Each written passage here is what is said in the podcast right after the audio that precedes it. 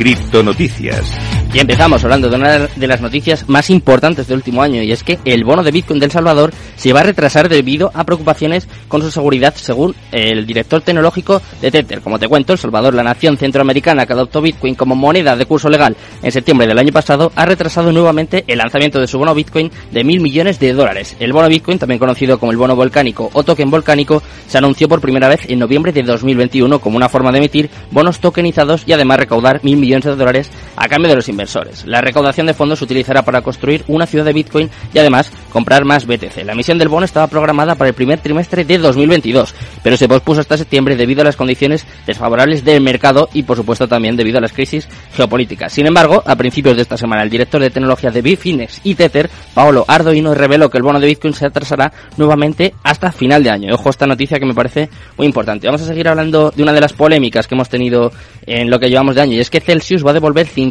millones de dólares ya era ahora pertenecientes a usuarios que depositaron fondos en cuentas de custodia. La plataforma de servicios financieros basados en criptomonedas que recientemente se declaró en bancarrota, es decir, Celsius Network, informó en el día de hoy en una presentación judicial que comenzarían a devolver fondos a algunas personas afectadas tras los hechos que llevaron al cese de operaciones. Al respecto, los representantes de la compañía informaron que querían liberar cerca de 50 millones de dólares en activos digitales pertenecientes a sus clientes. Estos fondos estaban alojados en el programa de custodia, es decir, en billeteras de almacenamiento en frío que no generaban rendimientos. Vamos con esta con otra noticia, en este caso vamos a enfocarnos un poquito en el mercado de NFTs y es que por Ape Just Club ha logrado un nuevo máximo histórico, esto me parece una locura, a pesar de que sus colecciones rivales están desplomando. El precio mínimo de la colección NFT Record de Yuga Labs alcanzó, ojo, los 176.989 dólares, menudo pastizal, según el análisis de los usuarios. El análisis también reveló que Board Ape Just Club alcanzó un máximo de dos meses en términos de precio, es decir, 440,51 Ethereum. ¿eh? Si queréis tirar de la calculadora vais a ver que esto es, esto es un dineral. No sé si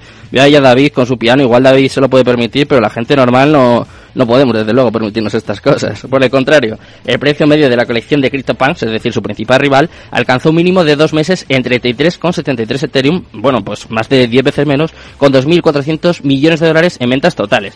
Por Jack Club logró superar a CryptoPunks a principios de esta semana al lograr el primer puesto en ventas generales. Y vamos con la última noticia, ya sabéis que estamos apostando mucho por el deporte, vemos mucha relación, mucha asociación, además, entre, el, entre las criptos y el deporte, y la Asociación del Fútbol Argentino hace lo mismo, ya que refuerza su enfoque en las criptomonedas tras extender su acuerdo con socios.com. La esfera del fútbol en Argentina sigue apostando por las monedas digitales, ahora que su ente rector ha reiterado un acuerdo con una reconocida empresa de criptomonedas. La AFA, es decir, la Asociación de Fútbol Argentino, encargada de organizar y regular las distintas elecciones nacionales y los campeonatos oficiales de fútbol en ese país, extendió esta semana su acuerdo con socios.com. De acuerdo con un comunicado de prensa publicado el martes, la asociación se extenderá por un lapso de cuatro años, es decir, hasta 2026, hasta el próximo Mundial.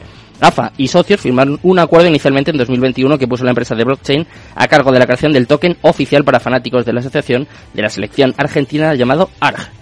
Bueno, pues ya sabes cómo está el mercado, ¿no? Ya sabes también las noticias más importantes de las últimas horas. Yo creo que ya llega el momento, ¿no? Lo echáis de menos. Vamos con la Cristo Tertulia.